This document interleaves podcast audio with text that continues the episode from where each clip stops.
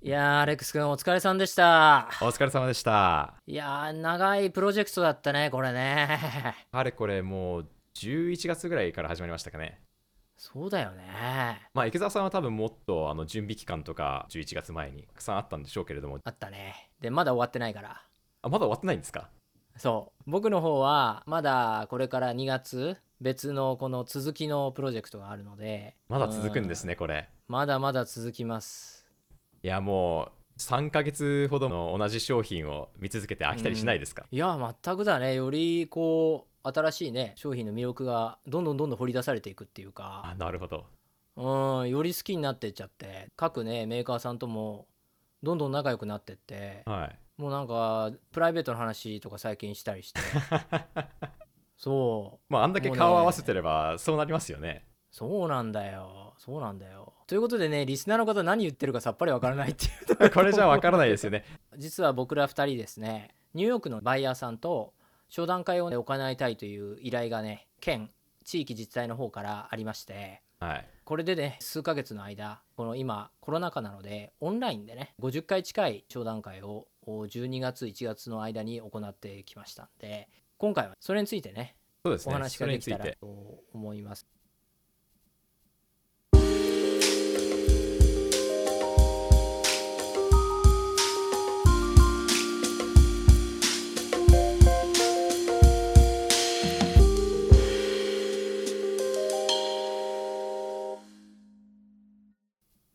というわけで第7回のニューヨークでビジネスやってますがはオンライン商談会について話していきたいと思います。はーい。このオンライン商談会っていうのはどのようにして始まったんですかね、昨年2020年のえ夏ぐらいだったかな。夏ですか？その、うん、夏頃あるねその、まあ、日本のねある地域の自治体の方からはい。ニューヨークにねその地域の食品とかお酒のメーカーさんでニューヨークにね進出したいっていう、えー方々を集めて、はい。えー商談会をね行いたいっていうお話になって、もううん、だけれども当然ねコロナがひどかったっていうところで、そうですよね。まあ予定していたのは、うん、2021年のね1月2月っていうところだったのでその当時は、もう収まってるんじゃないかななんていう話をしてたんだけれどもみんな言ってましたね、その頃はそ。のみんな言ってたけれども残念ながらそうはならなくて。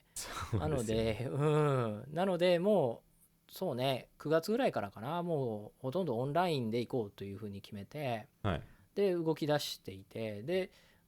うちのね会社の、まあ、ポリシーっていうのもあるんだけれども基本的に、えー日本のものをもう世界中の方に広げるっていう中において、はい。えー日本人だけではなくてねもちろん日本人の方を軽視してるわけではなくて、えー日本人以外の方ニューヨークに住んでいるありとあらゆる方にね日本のものを伝えていくっていうのがミッションということもあって、今回は、えーあえてね非日系企業のバイヤーさんを集めようと思ってはい。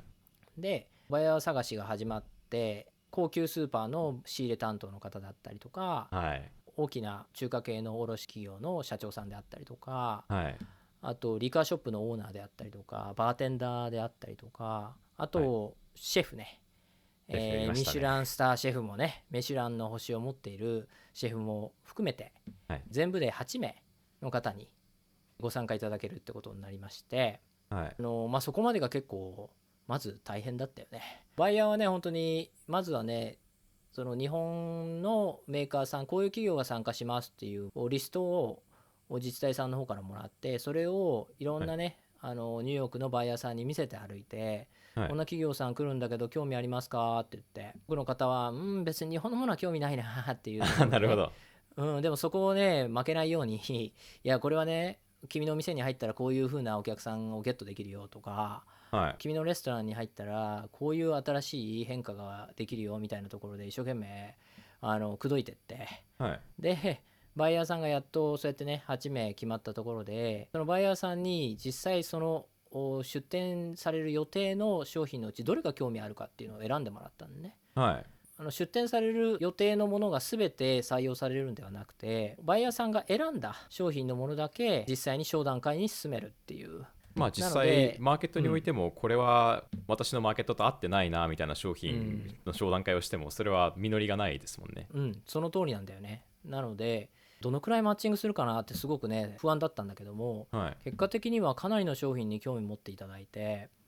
えー全部で50以上かな商品をものすごい数ね興味持ってもらって、そこからが大変だったね。そこからの地獄のスケジュール合わせが始まりましたもんね。そうそうそう。まずは勉強会から。勉強会何かっていうと各メーカーさんと1対1で当然だけど顔見せもありかつ通訳今回ね通訳全ての商談会はこの今話してるアレックス君にやってもらったのではい。アレックス君ね皆さんあのまだここまで話したっけ？あの日米のバイリンガルなので。いや。うん。まあ両方の国に住んだことがあるんで、えーうん。まあ、日本生まれでアメリカで学校行ってみたいな感じなんで、まあ細かいニュアンスですとかも分かるんだろうなという点で池澤さんから声がかかってうん。やるやるって言われてはい。これはもういい機会かなと思ってやらせていただいたんですけれども。いやまさに適任だったね。こんな適任を選んでここでねもう今回の商談会の勝利は見えてたね。まあそう言ってもらえるともう嬉しいですけどね。勉強会の話に戻るんだけど、はい。やっぱりね各メーカーさん初めての試みの方も多くてオンラインで自分のお商材をバイヤーさんに紹介するっていうのははい。なかなかね普段のその会場でやるのとは全く違うっていうところもあって、うん、しかも英語を通してやるっていうところがあってこちらもねできる限り勉強会ではいろんなねそういうお話をさせていただいたっていうところとあと、まあ、実際にねプレゼンをどういうふうにやるのかっていうところでプレゼン資料をね見せていただいて、まあ、我々の方で気づいたことは直させていただいたりとか、まはた通訳のねアレックス君にも同席してもらってでそこでこういう表現はちょっとおかしいんじゃないかとかいそういうとこころのね。そうですね。そこがまず、ん。あのなんて言いますか。まずパワーポイントの使い方がわからないですとか、うん。ズームでの資料の共有の仕方がわからないとそういう問題点から始まり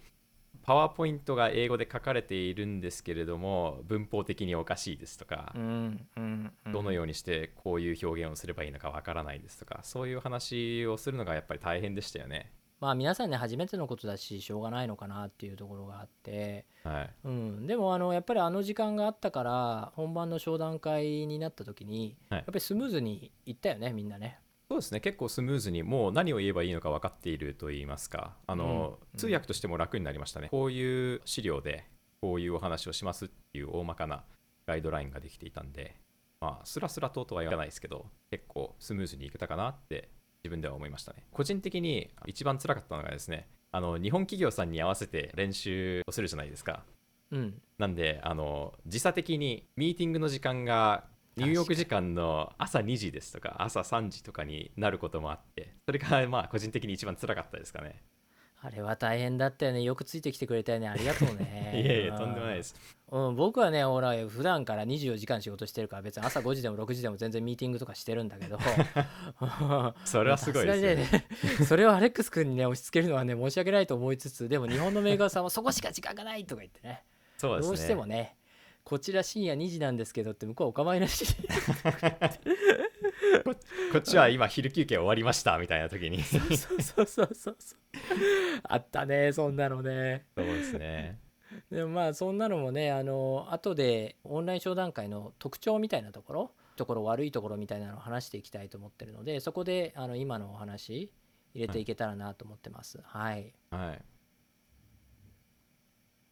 まあ、あの池澤さんがこうオンライン商談会の組み立てをしているときに、オンラインだからこそできることですとか、オンラインだからこそこれはいい、これは悪いみたいな、そういうこともたくさんあったはずですよね。うん、あったね例えばねオンライン商談会のまず良いところから挙げていくとはい。やはり時間だよね何がいいかっていうと通常の会場でやる商談会では各メーカーさんがブースを持っていてねはい、そこにバイヤーさんがお話をして試食をしてっていうところだと思うんだけどもぱりねつまらないと思ったらやっぱり1分でさようならになっちゃうんだよね。まあそうですよね。うん、あこんにちはって言ったらそれ面白そうだね。それ何？うん。あこれ違うな。さよならって言って。違うブース行っちゃうみたいな感じです。そう。なんだけれどもオンライン商談会の場合は、まあ事前にマッチングをしている要するにバイヤーさんが、うん、この商品に興味がありますっていうのを、はい。ある程度資料から、えー決めたところと商談に入るのでで商談会自体は30分から40分ぐらいっていう時間を設定してあるので、はい。まあ、ある意味これは拘束時間があるというか あの最低限このこれぐらい話さなくちゃいけないですよみたいな。そうそう。そこでねやはりいろんな会話が出てくるんだよね。もちろん商品の会話もあるんだけども大事なのはやっぱ人間と人間の仕事なのではい。やっぱり、ね、人間のキャラクター同士がここでこうあ気が合うなとか合わないなとか、はい。そういうのってとてもやっぱりね重要、うん、もちろんね物が美味しいか美味しくないか自分のところで仕入れられるか仕入れられないかみたいなそういうところが一番大事なのは当たり前だけどはい。やっぱりねプロ同士がやっぱり話し合うとそこってとても大事なところではい。それをね実はフェイス2フェイスであった方がいいと思われがちなんだけどもちろんそうなんだけどはい。それは間違いないもっといいんだけれども、はい。でも会場での商談会以上に、はい。オンライン上でこう顔を見ながらねあーうちの場合はねその Zoom を使って商談会をしたんだけどもはいそこで顔を見合わせながらちょっと雑談も入ったりしてはいあのうまくいく商談会ってやっぱりなんかあのそういうちょっとサイドの話が出てきたりして和やかに進んでいくみたいなところが、はいうん、あったよね。であの今回のお我々の方でやった商談会では事前にねサンプルを渡してトライしてもらってるんだよねバイヤーさんに。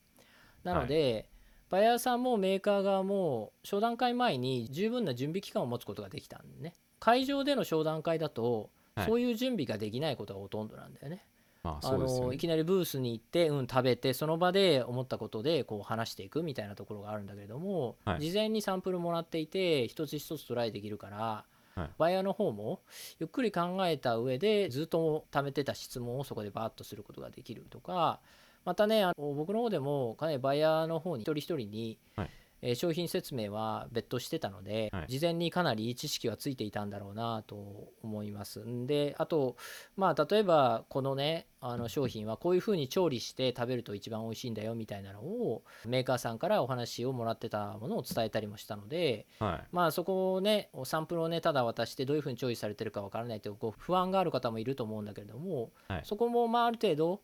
払拭することができたかなとは思ってるよね。でまあやっぱりね結果を見て思うんだけれども一つ一つのねバイヤーのフィードバックがすごい丁寧細かい。あーはい。何かな？これはまあオンラインで今話したことにちょっとかぶるんだけど会場での商談会だと、はい。い、ろんなブースがたくさんそこに会場にあって一つ一つ一日で回ってくからはい。一つ目食べて例えばすごいしょっぱいもの食べてはい。ねで次のところで甘いもの食べてで隣のブースで、うん、辛いもの食べてとかやってると舌がおかしくなるんだよね。どうしても。そうですようん。ねそれはもう味がいろいろ混ざっちゃって 違いがわからないみたいな。そう。でもねそういうものだからさ。で、はい。その数時間のイベントの中で半日とかやってる商談会あるけれどもでもその中で興味があるものを食べなきゃいけないんだよ全部ね。はい。お酒とかさ10本とか1時間で飲め言われてもなかなかきついよねそうですね。うこのんこのお酒とこのお酒の違いは何だって言われてこのお酒飲みましたみたいな感じになっちゃいますもんね。そんなにたくさん飲んでたら。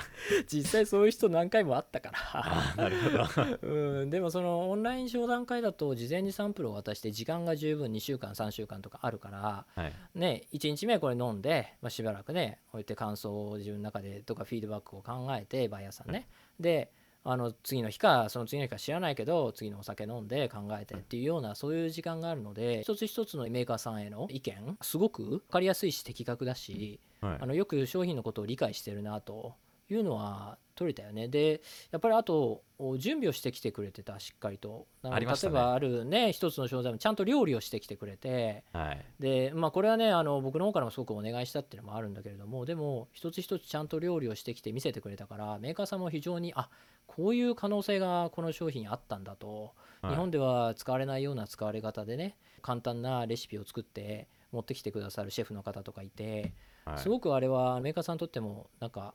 目から鱗っていうかあこんな風に使うんだこっちのシェフはみたいなね。びっくりしましたね。そういうのがねあるからよかった。これは絶対にえー会場での商談会だとありえないことだよね。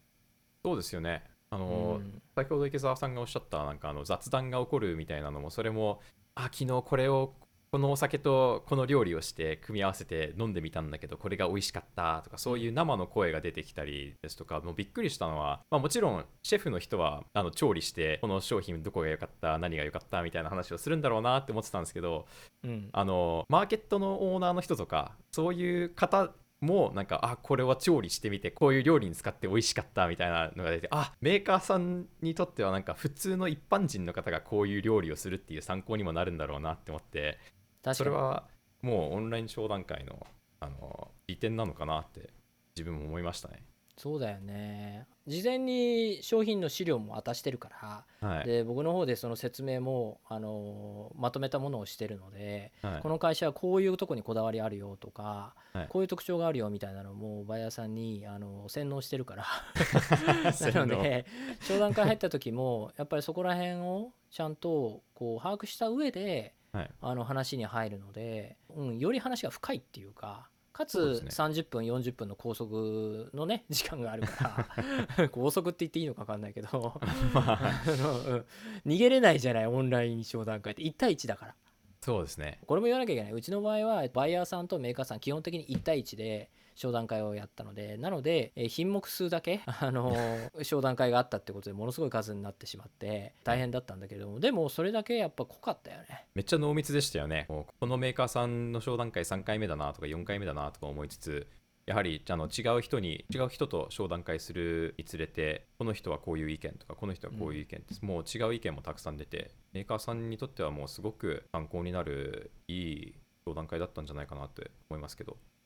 本当揃えた例えばバイヤーさんも本当にバラエティを広く揃えたから、はい、同じシェフでも例えば今回はイタリア人ポルトガル人インド人のシェフを揃えたので同じ商品の商談会でもかなりね意見が幅があるっていうか。違いましたよね。うん違かったね。あこんな風に使うんだこの人は。なるほど。こういうポリシーを持ってお店をやってるからそれはそうだよね。とか、はい、本当にね詳しい話もっとしたいんだけどやっぱここは守秘義務的なところがあるのでこれ以上はできないんですけど。でもそれぐらい差があってメーカーさんにとっては非常に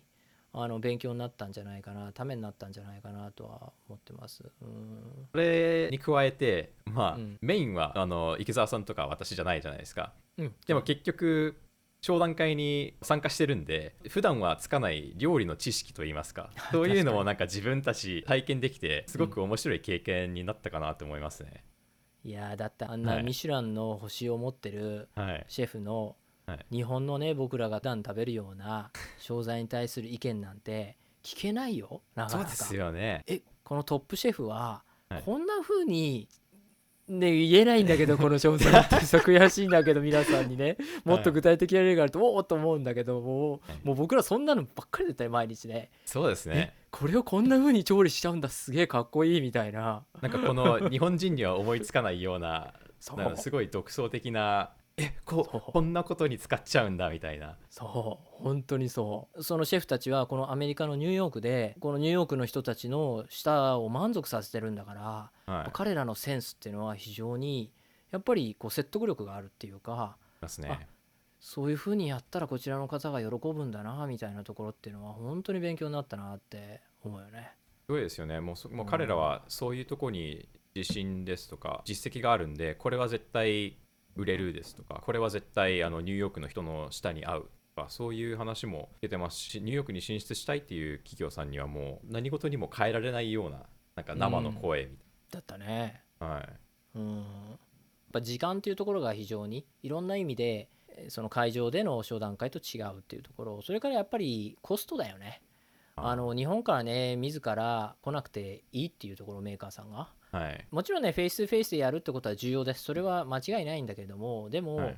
どこを削れるかっていうところを考えた時にこの時点ではそこまで必要ないかなっていうところはあるよ。でわざわざ日本から何十万円もかけてきて、バイヤーさんが口に入れた瞬間1分で断られるみたいなっていうのはやっぱりちょっとコスパが悪いんじゃないかなとでそういうのはいろいろと僕自身も見てきたし、はい、もうちょっと変えられないかなっていうのは思っていたところがあったので、はい、まあ、こんなねオンラインでやるとこんなにいいんだっていうのはあのー、これからもこういう流れっていうのは当然続くんだろうなとは思ったよね。これからも会場でやると会場費が必要になるので、はい、そこをねレンタルするコストもいらないっていうことで本当に中小企業さんで、ね、アメリカに関わらず海外に進出したいっていうところで、はい、ちょっとねやはり何百万の投資はいきなりきついなっていう方々でも本当に下手するとサンプルいくつかだけの送付だけで終わってしまうところもあったりするので、はい、数万円もしないで終わってしまったりで、はい。同じぐらいの結果フィードバックを得るまたはもっといいフィードバックがもらえたりとか濃いね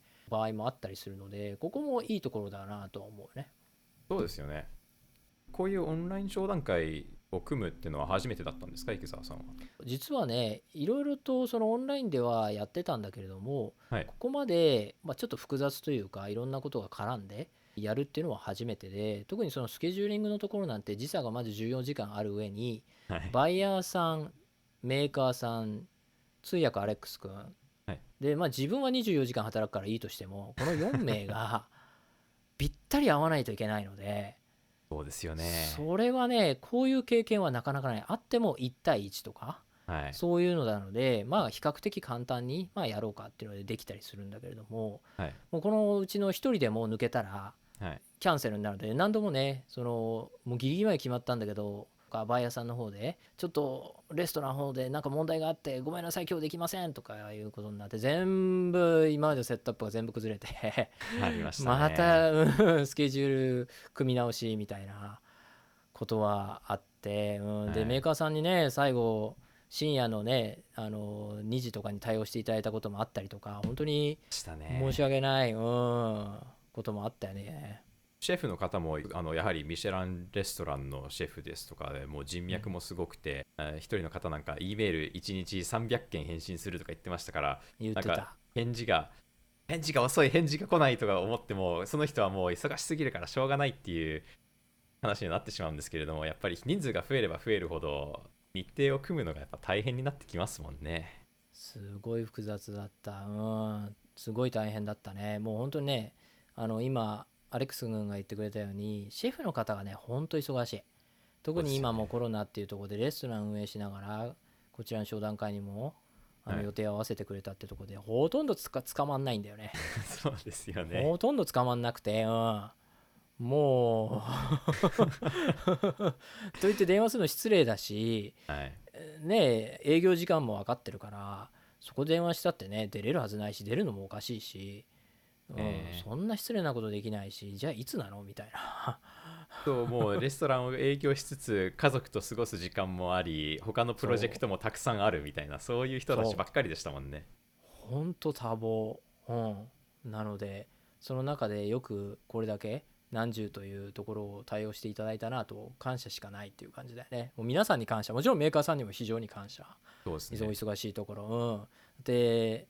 ねあの収穫の時期とかに当たってしまったり仕込みの時期に当たってしまった方々もいらっしゃる中で、はい、あのなんとか合わせてくださったっていうところは本当にもうねもう感謝以外の何物もないね何回も言うけど。ね。んアレックス君もね。まあここちらはあの仕事をいただいて感謝という感じなんですけれども。このコロナコロナのご時世あの仕事が多い方がいいですからね。まあまあそうだよね。それはねお互いそうだね。みんなそうなのかもしれないね そうですそうそうそう、うん、でまああとその問題がもしあったとしたら今さっき話したそのサンプルをやっぱりベストな状態で渡せない可能性が高いっていうところだよね、はい。やっぱり自らこう商談会にね参加する場合は自分で持ってきて目の前で自分の好きなように調理してで食べさせることができるのでほかほかの状態だったりもうベストの状態でいけるんだけれども、でもどうしても事前に送ってくるっていうところだったり自分が介在しないっていう中で、はいあの我々もねできる限りどういうふうにあのサンプルを渡せばいいですかっていうのはお話聞いてそれをおバイヤーさんにもね口頭でお伝えして、時にはもう自ら行ってこうですよっていうのをご説明したりしたんだけれども、でもなかなかね完璧にやってくださってるかどうかわからないっていう中で、はい。商談会本番になってしまったりちゃんとこれ茹でれてるのかなとかちゃんと焼いて食べてるかなみたいなところはしかも焼き具合とか大丈夫かなとかちょっと不安に思いながらやったっていうところはあったよね。そうい。う点はオンライン商談会難しいところなのかもしれないです。そうだね。でもこういうオンライン商談会ってこれからもっと主流になってくると思いますか？うん、主流になってくると思うのでやっぱりどんなメーカーさんもねお準備しておいた方がいいと思うんだよね。なのでまあせっかくなのでどういう準備を事前にしておいたらいいのかみたいなお話もちょっとしようかなと思っていて。あはい。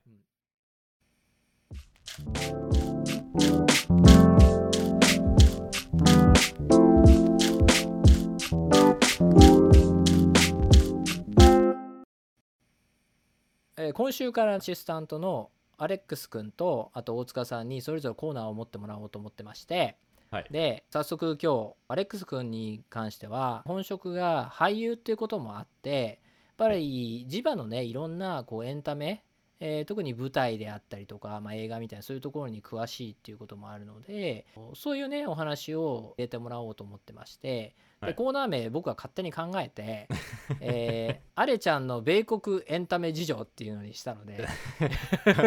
あのこの資料にある「カッコ仮」は言わなくていいんですか？そういうかっこ仮は言わなくてもうこのままいくので。なるほど。これでこう進めていけたらと思ってますんで、まあ、初回はね、まあ、実際俳優さんが、はい。あのどのようなこう方法を使ってこう仕事をねこう見つけてってんだろうみたいな。でも基本的に事務所にね所属していてそこからお仕事が来るっていうのもあると思うんだけども、それ以外に自分で何かの方法でオーディションみたいなのあるのかな？そういうのをやっていくっていうことだと思うので、そこら辺をね教えてもらえたら楽しいなと思ってます。はい、これはまああくまで一個人の経験というわけで、まあ、他の人がそうこう違う経験をしているっていうのは多分あるとは思うんですけども、まあ、あくまで一例ということで、まあ、捉えてもらえればなと思うんですけど、はい私自身どちらかというと舞台俳優系なんですけど、まあ、もちろんコロナの影響であの舞台のオーディションとかは今ないんですけどやっぱそうなんだね。そうなんですよ。どんな手段があるかっていうお話なんですけど、やはり、うんうんうんあの他の仕事を探すのとそんなに変わってはないんですけれども、やはりウェブサイトが多いかなって、あのああそうなんだ。今コロナのあの影響もありますし、自宅であの仕事を探せるっていう点では、事務所から仕事が来ることもあり、でも、うん事務所に所属してない人もウェブサイトを使って仕事を探せる。へそういう点では、まあ、4つか5つほどすごく大きいウェブサイトがありまして、え。うんうん。アクターズアクセス、キャスティングネットワーク、バックステージ、というのがまあ大体3大のところですかね。まあ、それぞれのウェブサイトにも利点ですとか悪いところですとかも結構あったりするんですけれども、うんうんうん。そういうそこが多分あの役者さんが今仕事を探す点で利用しているウェブサイトでは一番大きいのではないかなと思います。これ今見てるけど結構いろいろと上がったりするんでここにどんな人でも、まあ、自分の要件が合えば応募がここからできるんだ。そうですね。でもその際にうんどのウェブサイトもですね、えー入会する必要がありまして、やっぱり入会費っそうみたいうんていうのはありますね。これは役者さんがあお金を払うんだ。そうなんですよね。まあでもそういうあの入会費は一応そのウェブサイトを通して、まあ、仕事を1つか2つやれば、あのまあ、お元手が返ってくるっていう感じの仕様にはなっているんで、そのなるほど。点ではまあどれほど真剣に仕事を探して仕事をもらえるかっていうのにまあうん。あのそのウェブサイトが理にかなっているかどうかっていうのは変わってくるかなと思うんですけど。なるほどね。でここでオーディションの情報とかがあって、はい。えー自分のこう履歴書みたいなのをこう送ってみたいな形？そうですね。ウェブサイト上に自分のレズメと役者なんでヘッドショットっていうあのうん。顔写真このような、あの私はこんな見た目ですよみたいな。そんなものを載せて他の仕事とも変わらずカバーレターあの私はここでこういうトレーニングを受けてこういう学校を出ましてみたいな簡単な、うん。なんて言いますか手紙みたいなものもあのキャスティングしている方に送ることはできますね。うーん。で今特にコロナっていうこともあってオーディションはやっぱオンラインなの？それともどっか会場に行くの？そうですね。それはあの、まあ、会場では今オーディションはないですね。なんですけれども。はい、ライブオーディション、ズームでオーディションすることも多少はあれど、あうんのあそうなんだ。一番主流なのがセルフテープっていうものなんですよ。うんこのセルフテープっていうのはあのキャスティングの方に自分の情報を送って選ばれたらその人からこれこれこういうシーンですとかこういうことを話してほしい自分の話してるところをあの録画してそのビデオを送ってください言われるんですよ。へえそれをレ録画することを、まあ、セルフテープというんですけど、なるほどまあ、それが結構主流ですかね。こういうウェブサイトであの仕事を探す場合は、大抵あのセルフテープを取って送ってくださいっていうのが多いですね。じゃあ自撮りしたりとか自分で歌を録音したりとかそういうことをして送るって感じ？そうですね。まあ、その点で難しいのが、やっぱりあのこの役のあのワンシーンをセルフテープで撮ってくださいっていうことがあった際に、他の役を読んでくれる人がいないとできないっていう点がちょっと難しいんでですよね。そうだよね。ロールプレイっていうかね。あの自分で全部読むわけにはいかないんで、だだからまあ私がやるときはあの一緒に住んでいるあの彼女に読んでもらったり、まあ、たまに姉に読んでもらった。りあとはまあ、お母さんに読んでもらったこととかもありますけどね、えー、なるほどなるほど。で提出してそこのウェブサイトを通して返答が来るの？落ちましたとか合格ですとか。大抵そこがねあの一番嫌なところなんですけど大抵落ちると連絡は何もないんですよ、ああそうなんだ。なんでまああの送って、まあ、23日、まあ、長くて1週間返答が何もない場合はあこれは落ちたんだなって言って、まあ、次の仕事を探すみたいな感じになったりするんですけど、大抵あのじゃあやってほしいっていうことになった際には、まあ、そのウェブサイトを通してですとか、そのウェブサイトに登録している E メールとかに連絡が来て、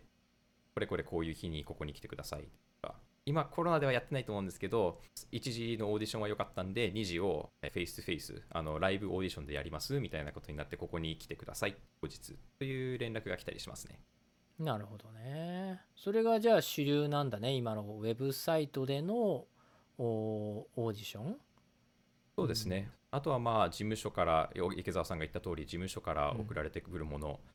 まあ、あとはですねあのこれは友達が多い人ほど有利だったりするんですけど役者の友達が自分に回ってきた仕事ですとか自分に回ってきたオーディションであこれ自分に合わないなって思った時に他の役者の人に回したりするんですよ、あのその際にあの Facebook に載せたり Instagram に載せたりしてあの拡散したり。そんなことあるんだ。これこういうあのアジア系の人探してるっていうオーディションあったよみたいな感じであのメッセージで飛んできたりメールで飛んできたりとかそういうそういうとこで仕事探したりも結構ありますねあと工房の一生懸命探すってことだよね。そうなんですよ、まあ、やっぱりあのうん。売れている役者さんでしたらそういうこういう泥臭いことはしなくても事務所からもう全部仕事が回ってきてそれをやっていくだけみたいな感じになると思うんですけど。ねほとんどの人は大変だからね、一生懸命そうやって探していくってことだよね。そうですね。こういううん。小さい仕事をしたりですとか、まあ、ウェブサイトに載せるこういうことができますよっていうあの自分のリール？うん。なんて言いますか、あの自分のやった映画ですとか、やったコマーシャルの実際の映像を切り張りして作った1分ぐらいのビデオを撮ったりもするんですよ。私はこういう仕事しましたみたいな。よくわかりましたありがとうございました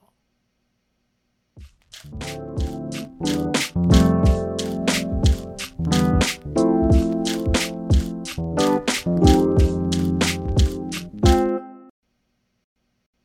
話も長くなってきましたし、ここで一旦区切りたいと思うんですけれども、大丈夫ですか、池澤さん？はい大丈夫です今回のポッドキャストで取り上げた関連情報をブログで記載しておりますので、興味がございます方は、ノートのウェブサイトに行っていただきまして、いい池澤と検索していただければと思います。また、お便りは以下のメールまでお待ちしております。たかし at rezobox.com まで、えーどしどしお送りいただければと思います。本日はありがとうございました。ありがとうございました